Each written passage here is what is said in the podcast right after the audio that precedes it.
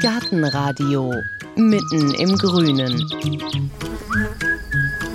Der Wonnemonat Mai hat begonnen und wir vom Gartenradio sind wieder bei unseren, mittlerweile unseren netten Freunden von den Alexianern, bei den Alexianern in der Klostergärtnerei in Portsensen. Der Wonnemonat Mai hat begonnen, Marco Büttgenbach, und da möchte man es ja eigentlich jetzt schon perfekt im Garten haben. Es müsste jetzt alles blühen im Garten, auf dem Balkon und man will sich dann nur noch hinsetzen und genießen. Ja, tatsächlich blüht jetzt auch schon ganz, ganz viel. Perfekt, das wäre noch zu früh, weil perfekt äh, Pflanzen wachsen und wachsen zusammen und das dauert, bis sie sich voll entfaltet haben. Aber jetzt ist genau der Punkt, um zu starten, um sich den Balkon schön zu machen. Die Tulpenblüte ist vorbei, die Kirschblüte ist durch, die Apfelblüte auch schon fast. Äh, was kommt denn im Mai eigentlich an Wonne auf uns zu? Also der Mai ist der klassische Monat für die Bedenbalkonpflanzen. Die Bedenbalkonpflanzen, die im Vergleich zur Staude den ganz großen Vorteil haben, dass sie ganz lange Zeit blühen, fünf, sechs Monate bis Oktober, aber den großen Nachteil haben, dass sie in der Regel nicht winterhart sind. Die werden traditionell im Mai, früher waren es die Eisheiligen, heute in den städtischen Regionen kann man ein bisschen früher damit anfangen, werden im Mai klassisch in Kästen, in Schalen und Töpfe gepflanzt. Und um diese Pflanzen genau geht es auch heute. Wir stellen uns mal einfach einen ganz leeren Balkon vor, wo noch nichts steht und den wir zusammen mit Marco Büttgenbach heute mal richtig schön herrichten. Und das machen wir bei den Alexianern. Und da gehen wir jetzt nämlich hin zu dem Pflanztisch den mhm. man zu Hause eigentlich auch haben sollte, oder? Auf jeden Fall sollte man einen Tisch haben, wo durchaus ein bisschen Schmutz drauf liegen kann. Also, obwohl Erde ja kein Dreck ist, wie alte Leute häufig sagten, gibt uns Dreck. Das ist ein furchtbarer Begriff für, für Mutter Erde. Aber Tatsache ist natürlich, Erde hinterlässt Spuren. Und da gehen wir jetzt hin zum Pflanztisch. Bevor wir aber beim Pflanztisch ankommen, müssen wir ein paar Pflanzen erstmal holen. Und da sind wir natürlich hier richtig bei der Gärtnerei. Was ja, für Pflanzen holen wir? Ja, auf welcher Seite ist denn der Balkon? Wie liegt denn der Balkon? Mein Balkon ist Südwest. Süd also nachmittags schön heiß. Schön heiß. Also die Bedenbalkonpflanzen kommen ja traditionell fast alle aus Ländern, wo es sehr heiß und sehr sonnig ist. Der Klassiker, den man ja kennt, wie die Geranie, die kommt aus Südafrika, die hat immer Sonne in diesen, diesen Zeiten, äh, die kann auch Trockenheit und so weiter sehr, sehr gut vertragen. Also traditionell kann im Süden ganz, ganz, ganz, ganz viel stehen. Und deswegen gehen wir jetzt in die Gärtnerei und suchen Sachen aus, die wunderbar in Sonne funktionieren. Ja? Und jetzt könntest du mir sagen, Mensch, hast du eine bestimmte Farbe oder magst du es gerne bunt oder möchtest du mal einen Tipp von mir haben? Also ich möchte eigentlich, irgendwie sollen da Kräuter wachsen. Es soll ah. aber ein bisschen bunt sein, dass es nicht nur grün ist, das ist meine Vorstellung. Okay. Und dann träume ich immer davon, dass es auch so ein bisschen hängend ist. Also so ein bisschen ah, der Balkonkasten an sich nicht zu sehen ist. Gut. So, das sind jetzt schon mal harte Herausforderungen. Ach nee, die sind gar nicht so hart.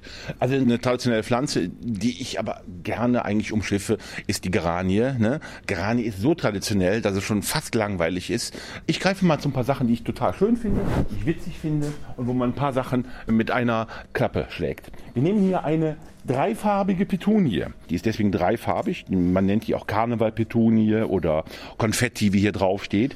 Die ist deswegen dreifarbig. Äh, also weil Violett, Rot und Gelbtöne sind das, ja? In dem, in dem Fall ja. Es gibt aber auch andere Variationen.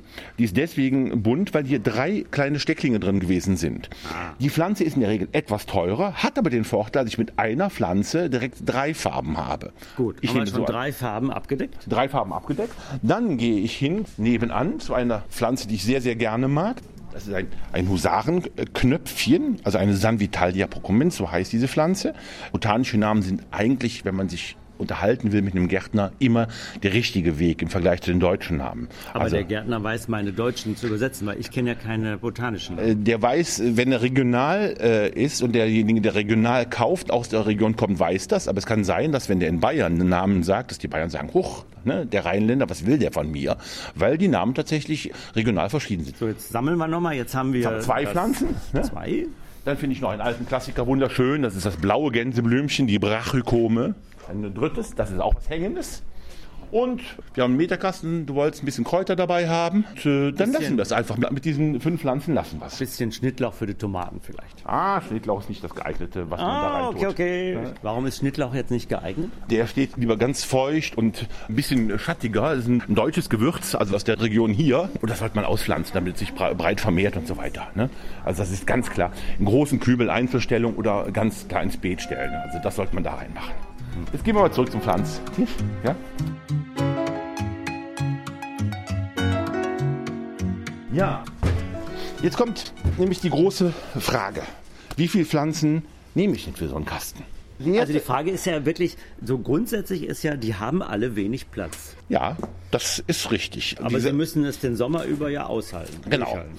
Also, es gibt jetzt zwei Ansätze. Für wen pflanze ich? Pflanze ich für mich, wenn ich auf dem Balkon bin, oder pflanze ich für den Nachbarn? Wenn ich nämlich auf dem Balkon sitze und nur hängende Pflanzen habe, sehe ich die Pflanzen eigentlich gar nicht. Also das heißt, wenn ich äh, da irgendwo gerne draußen sitze, auf meinen eigenen Balkon gucke, und ist mein Haus schön, ist eine hängende Pflanze die richtige Pflanze. Ich gehe allgemein davon aus, dass man sagt, bei Beeten, Balkonpflanzen oder Pflanzen allgemein, pro 20 Zentimeter ungefähr eine Pflanze. Also, wenn ich einen Meterkasten habe, wenn ich einen Meterkasten habe, ich fünf. schaffe ich mit fünf Pflanzen, schaffe ich was. Ich kann ein bisschen improvisieren, wenn ich ein fleißiger und guter Gießer und Dünger bin und sage, ich möchte eigentlich eine Kombination haben. Ich möchte, dass es sowohl hängt wie auch steht. Dann gehen auch sieben, weil die Pflanzen an sich nicht konkurrieren. Ich habe jetzt noch mal hier ein paar Kräuter mal mitgebracht, die man dazwischen hängt. Du hast ja gesagt, du hättest auch gerne ein paar Kräuter. Ja, jetzt mache ich diese Pflanzen, die, die positioniere ich so etwas mittig und wechsle dann immer ab und versetze die etwas nach hinten, diese Kräuter, dass ich so einen Zickzack habe im Kasten. Also nicht auf einer Linie, die ich stehen habe, sondern so ein bisschen Zickzack. Dann kann ich auch bis zu sieben pflanzen. Ich stelle die erstmal nur rein und gleich pflanze ich die mal. So stehen die dann. Dann habe ich jetzt hier hinten vier und vorne drei. Mehr sollten es auf keinen Fall sein, sonst haben wir Probleme mit, äh, mit Wasser und Dünger. Das sieht ja jetzt schon so eigentlich hübsch aus. Sie stehen jetzt noch in ihren eigentlichen Töpfchen, aber Ja. das wäre übers Jahr zu eng. Da ist kein Dünger mehr bald drin. Der ist jetzt beim Gärtner ja schon acht bis zehn Wochen haben die da gestanden. Äh, Der ist gut gedüngt, aber da würde man äh, bald du- durch das riesige Wachstum, das die haben, da wäre jetzt bald kein Dünger mehr drin. Die Wurzeln, das, der ganze Ballen wäre voller Wurzeln. Und wenn da nur voller Wurzeln keine Erde ist, dann kriegt man auch kein Wasser mehr rein. Und deswegen muss man natürlich jetzt umpflanzen, damit die für die nächsten sechs Monate gut gewappnet sind. Ich habe jetzt hier äh, ein Thymian, ein Currykraut und, und noch ein anderes Thymian, ein Goldthymian. Ich habe jetzt drei Pflanzen genommen, die sogar winterhart sind. Und hier sogar eine Ringelblume, die man, die man kennt, die sowohl eine Blühpflanze ist, wunderschön aussieht, wie auch natürlich zu den Kräutern gehört. Aber mit heilender Wirkung. Jeder weiß das, mit Creme und was man damit alles machen kann. Und ich habe jetzt diese äh, Pflanzen kombiniert, weil Leute wollen nicht immer alles neu haben. Sie wollen auch, was in den letzten Jahren ganz stark geworden ist, Kräuter haben. Und diese Kräuter erfüllen eine Funktion, wie man sie auch im Bedenbalkonbereich erkennt. Sie geben einem Kasten eine Struktur. Also sie unterstützen durch ihre Form, es ist ja nicht sehr, sehr blühstark, ne, so ein Kraut, sie unterstützen durch ihre Form die Blütenfülle der anderen Pflanzen. Dieser Kontrast lässt die einen noch schöner erscheinen und wirkungsvoller erscheinen. Also der Kontrast von Grün zu Blüte. Genau, obwohl Grün äh, in diesem Fall eigentlich falsch ist. Wir haben Silber und Gold-Gelb. Ne? Vier Grüntöne. Vor allen Dingen übers Blatt. Ja. Wir haben Blattwirkungen neben Blühwirkungen. Und diese Kombination ist sehr schön.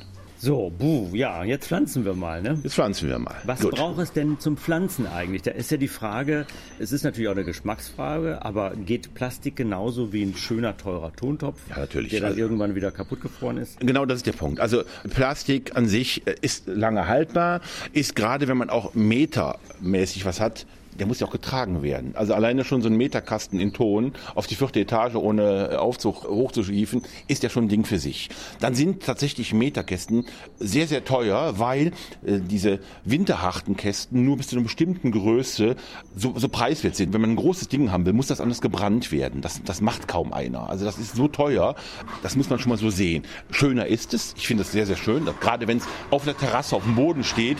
Aber ich glaube tatsächlich, realistisch ist, mit der ganzen Arbeit, die man hat, eher einen Kunststoffkasten äh, hoch und runter zu schleppen und den zu bepflanzen. Spielt es denn auch eine Rolle bei der Pflege? Nein. Fühlt sich eine Blume im Ton wohler? Also äh, halbe halbe, halbe halbe heißt, Ton atmet. Ne? Das heißt, es kommt mehr Luft dran, aber das Wasser geht auch schneller weg. Jetzt ist mal eine Frage, ist man ein guter Gießer? Ist das Ton etwas besser? Aber Minimum besser. Bin ich aber jemand, der auch mal einen Tag später ist, ist das Kunststoff besser, weil da das Wasser in der Regel besser gehalten wird. Dadurch verdunstet nichts. Ton atmet. Ne? Also, zurück zu unserem Blümchen und den Kräutern. Sieben Stück an der Zahl, eng. Genau. Die stehen jetzt schon eng zusammen. Und jetzt kommt die Kunst des Gärtners, das auch richtig einzupflanzen. Genau. Also das, das Erste, was ganz, ganz wichtig ist, ist, es muss unten ein Bodenloch sein bei den Klassikern. Es gibt ein paar wasserspeichernde Kästen. Ich bin großer Fan eigentlich von diesen Klassikern. Hier also. ein ganz einfacher Kasten. Und dann ist es ganz wichtig, wir müssen hier hingehen und haben hier unten, häufig sind da so, ich weiß nicht, so Ausstülpungen unten auf dem Boden. Ja? ja. Und diese Ausstülpungen, die sind zu. Und wenn ich die zulasse, habe ich ein richtiges Problem. Weil alle Pflanzen, außer Wasserpflanzen und zwei, drei andere Ausnahmen, hassen eins wie die Pest. Die meisten denken immer, meine Pflanze vertrocknet.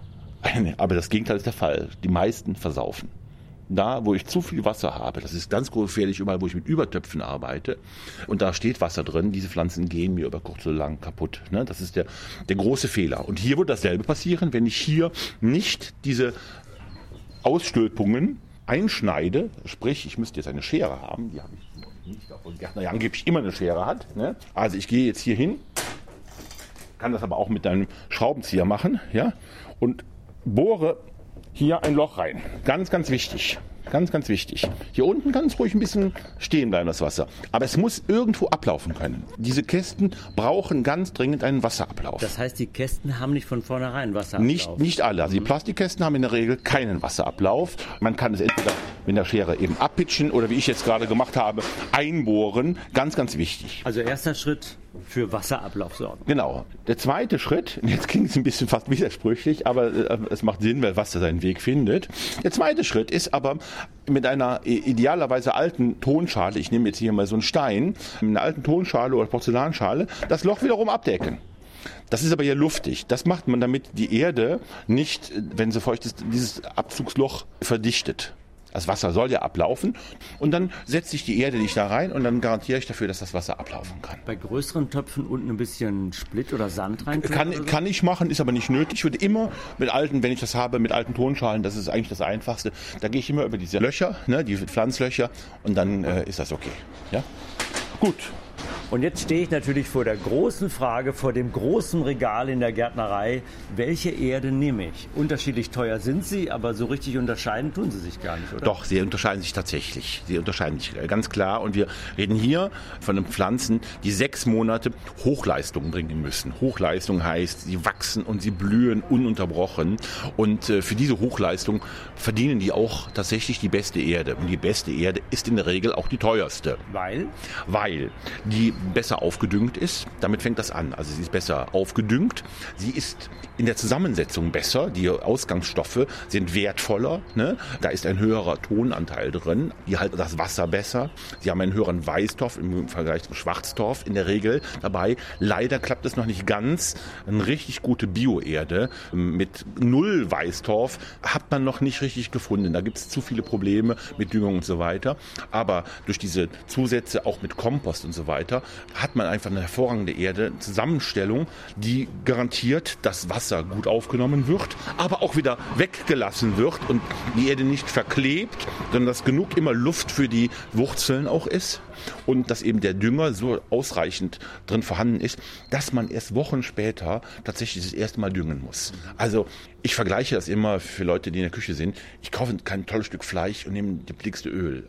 Das muss zusammenpassen. Äh, muss ich denn unterscheiden zwischen Sommerblumen, die im Herbst irgendwann auch im Kompost kommen und solchen Pflanzen für den Balkon, die ich mehrere Jahre dann halten will? Brauchen die andere Erde? Jein. Also Jein heißt, tatsächlich ist dieser Wunsch, etwas lange drin zu lassen, total verständlich, funktioniert aber in der Regel nicht. Also wenn ich jetzt hier diese Kräuter da habe, muss ich einfach akzeptieren, dass ich für so einen Meter Kasten, ich glaube 10, 12 Liter gehen da rein, tatsächlich äh, im Herbst oder spätestens im kommenden Frühjahr wieder neue Erde reintue. Da ist nichts mehr drin irgendwann. Also das kriege ich auch nicht mehr nachgegossen. Da muss einfach irgendwann neue Erde rein, damit die Wurzeln, die da drin sind, sich einfach vernünftig wieder verteilen können im Kasten. Aber die Kräuter, die wir ausgesucht haben, die mehrjährig sind, kann ich nächstes Mal wieder nehmen. Nur dann in Genau, genau so würde ich es machen. Genau.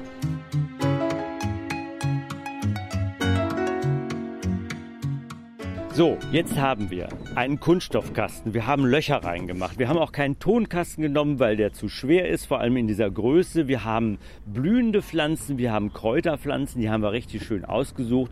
Und wir haben Blumenerde genommen, und zwar die beste, die wir kriegen können. Denn der Sommer, der vor den Pflanzen liegt, ist ein Stresssommer in diesem Kasten. Und jetzt, Marco Büttgenbach, jetzt pflanzen wir. Genau. Also, man nimmt, wie gesagt, diese gute Erde. Unten haben wir diese Sonage reingetan. Und ich fülle die Erde da rein. Und das ganze Ding ist circa, auch wenn es hier ein bisschen staubt, ne, ist jetzt circa zu zwei Dritteln gefüllt. Oberer Rand, ja.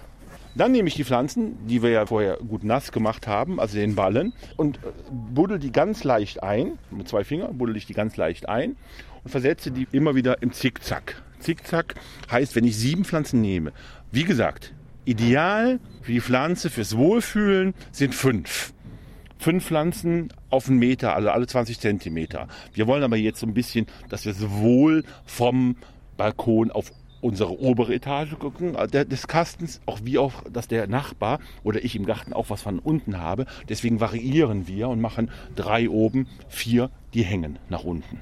Ich hätte jetzt alle die Pflanzen mittig gesetzt, damit die schön vorne und hinten genug Geht, Erde drumherum nee, haben. funktioniert nicht. Also ich muss diesen Platz ausnutzen. Wenn ich hier versetze, so, dann ha haben die Pflanzen etwas mehr Platz, dieses Zickzack. Linear ist das zu eng. Ich ziehe es so etwas versetzt, sieht aber auch später tatsächlich gefälliger aus.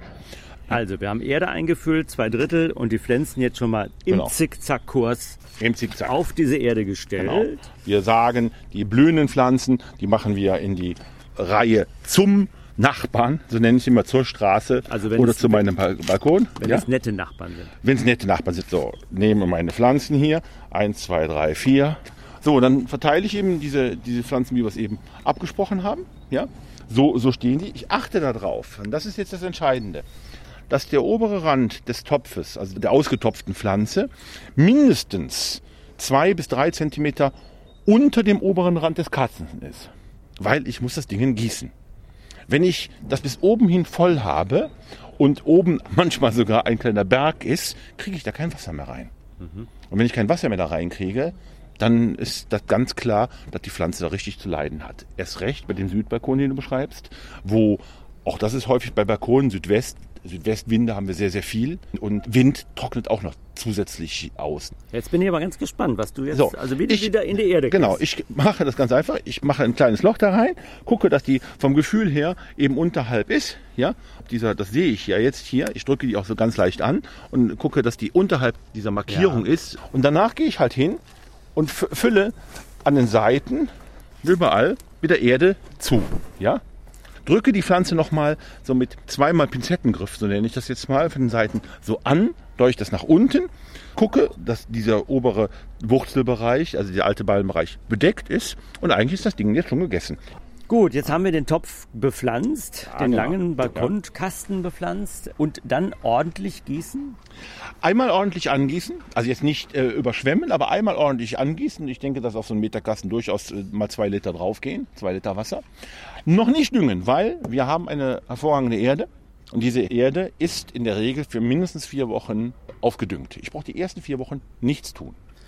Und dann merke ich den Pflanzen an, es wird Zeit zum Düngen oder soll ich mir einen Strich im Kalender machen? Ich würde beides machen. Also wenn du erfahrener Gärtner bist, du siehst es den Pflanzen an, das, das Laub wird heller. Ne, das Laub wird heller, die Blühfreudigkeit lässt nach, das merkt man. Dann Aber Flüss, Flüssigdünger ins Gießwasser Jawohl. oder Granulat? Genau, ich bin ein großer Anhänger von Flüssigdünger. Wir haben einen eigenen abgepackten, ich sage auch mal den Namen, äh, das Vuxal. Das ist die eierlegende Wollmilchsau unter den Düngern. Also für Leute, die gut mit ihren Pflanzen umgehen und nicht tausende Dünger haben wollen. Weil wenn man mal in die Regale schaut, es gibt ja für jede Pflanze einen Dünger. Das ist ja überhaupt nicht nötig.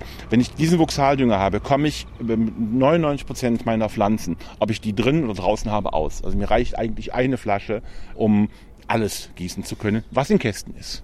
Und das gilt auch für Kräuter, die ich pflanze und essen will. Da kann ich auch so einen Dünger dran. Da kann ich, genau, okay, das ist jetzt ein bisschen schwierig hier. Also die mineralischen Dünger verändern Wuchs und auch Geschmack der Kräuter.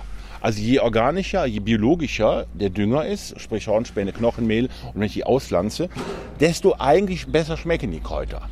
Wenn ich hier für mich sage, ich habe hier so eine Mischung aus Nutzpflanze und dekorative Pflanze und sage, Mensch, das ist jetzt ein bisschen mehr die Dekoschiene, dann kann ich das komplett so machen, also mit diesem mineralischen Dünger. Wenn ich das ernten würde und ernten wollte, dann funktioniert das immer auch mit mineralischen Düngern, aber da würde ich zumindest erstmal eine andere Erde nehmen, da würde ich tatsächlich eine, eine Gemüse- und Tomatenerde nehmen, so heißen diese Erden, die in diese Richtung gehen, die ein bisschen auf die Bedürfnisse abgestimmt sind dieser Kräuter.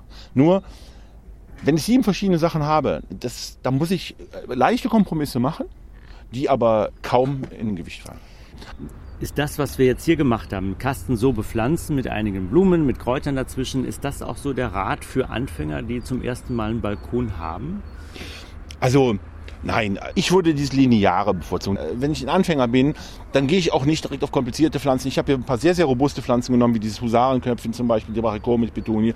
Dann gehe ich auf ganz robuste Sachen. Aber es ist eben so, das Freizeitverhalten der Leute bedeutet ja auch häufig, Mensch, wir machen mal eine Städtetour, ich bin am Wochenende weg und das sind die alles Sachen, die man bedenken muss, wenn ich einen Kasten habe.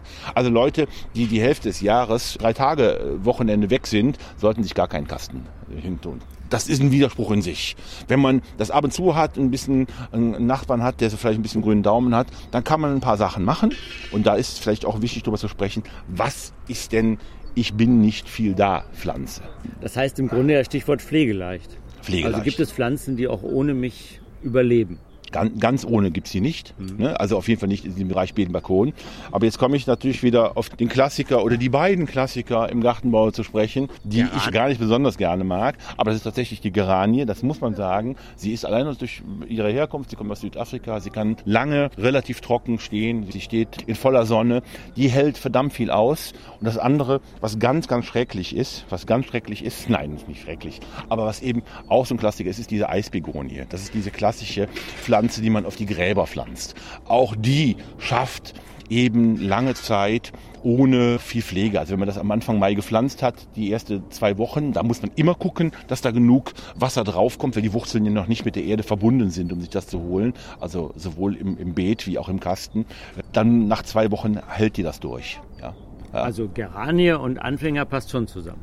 Geranie und Anfänger passt eigentlich zusammen. Mhm. Ne? Und das ist halt eben auch sehr leistungsstark. Die blüht halt wirklich ganz, ganz, ganz viel.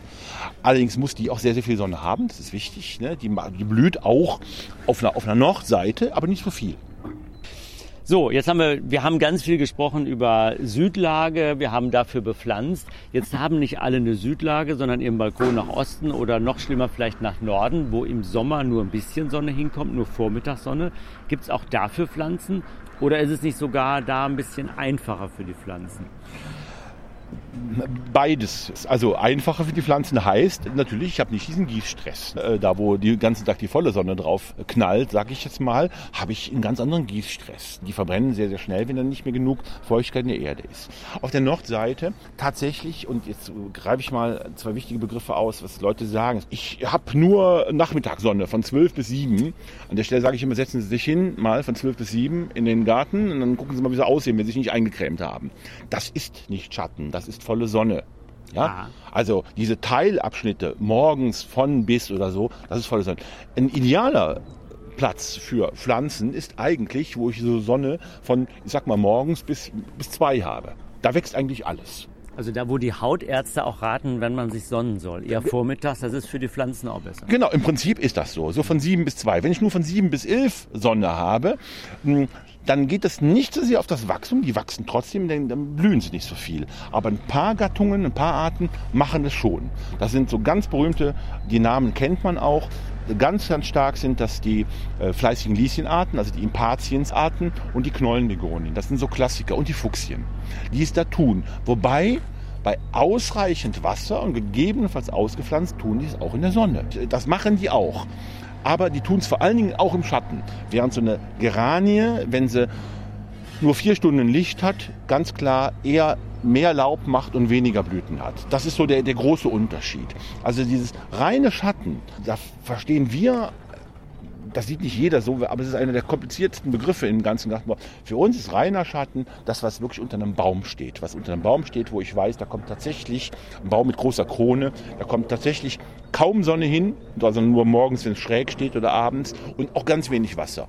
Aber wenn ich keinen Baum habe, also einen reinen Nord- oder Süd- oder Westbalken, das ist eigentlich egal, finde ich immer Pflanzen, die ausreichend blühen und das geht. Fünf Stunden Sonne, egal wann, ist eigentlich immer ausreichend, um fast alles pflanzen zu können. Jetzt haben wir schon viele Klassiker genannt. Gibt es denn auch was Neues, wo ihr sagt, hier probier mal aus?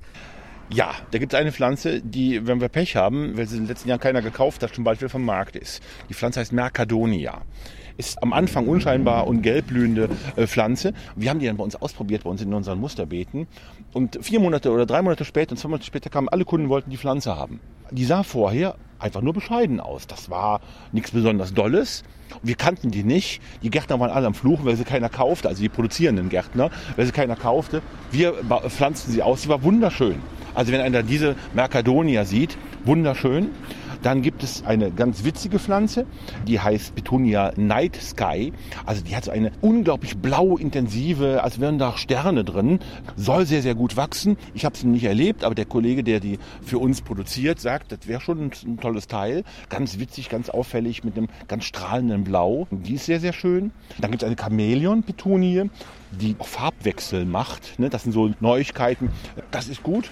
Tolle Sachen sind auch unbedingt, es gibt eine Lobularia, das ist mit dem alten Alyssum, das kennt man, eine Lobularia, die duftet nach Vanille, das ist eine, eine, nicht dieses kleine Ding, was man kannte, was auch manchmal ein bisschen Probleme machte in der Pflege, sondern es ist auch eine größere Pflanze, also in so einem 12er, 13er Topf, die ganz stark hängen, die duften unglaublich ne? und eine ganz, ganz wunderbare Blüte. Wir werden das alles auf unserer Online-Seite gartenradio.fm auflisten. Also man muss jetzt nicht mitschreiben oder zurückspulen in der Sendung. Was ich aber auch ein bisschen noch raushöre, ist, man sollte mit Pflanzen auch ein bisschen Geduld haben. Wer am Anfang noch nicht so der, die herrlichste Pflanze ist, genau. die ist vielleicht im Sommer die schönste. Genau, also es gibt tatsächlich welche, die verausgaben sich relativ früh. Und es gibt welche, die kommen erst nach hinten sehr spät. Das ist so. Diese Durchhalteparolen, die sind wichtig, dass man sagt, Mensch, ich warte, hab Geduld. Und man kann nie von einem Jahr auf das andere Jahr zurückschließen. Also wir haben plötzlich ein Jahr, da regnet es ganz viel, da können einzelne Pflanzen gar nicht ab.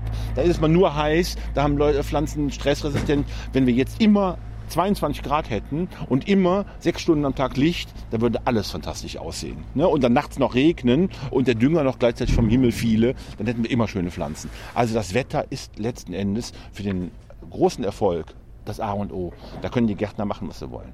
Und können wir denn jetzt auch machen, was wir wollen? Es ist jetzt Anfang Mai. Können wir jetzt loslegen und alles schön draußen bepflanzen, Beet und Balkon? Also immer regional denken. Wir sitzen hier unten in Köln, da sagen wir den Leuten ab Anfang Mai, ja, es kann losgehen. Guckt bitte nach, wenn es tatsächlich noch mal kalt werden sollte, es gibt ja die berühmten Eisheiligen, die Mitte Mai sind, das hat sich in dem Rheinland etwas nach vorne geschoben. Aber wenn ich jetzt in der Eifel wohnen würde, da würde ich auch noch zwei Wochen warten. Ja? Gartenradio. Jetzt noch mit dem ganz besonderen Gartentipp der Alexianer die Flieder und die Schneebälle und die Forsythien, also diese frühjahrsblühenden Gehölze, äh, Mandelbäumchen, die sind ja jetzt alle verblüht oder kurz vor verblüht sein. Wenn man lichtet, wenn man also schneidet, dann sollte man es jetzt tun, weil je später ich das mache, desto größer ist die Gefahr, dass ich die Blüten des kommenden Jahres wegschneide. Also ein frühjahrsblühende Gehölze schneidet man auch tatsächlich im Frühjahr zurück sagt Marco Büttgenbach, Leiter der Klostergärtnerei der Alexianer in Köln-Porzensen. Vielen Dank, dass wir hier sein durften. Im Mai und im Juni kommen wir dann wieder. Macht das. Gartenradio Gezwitscher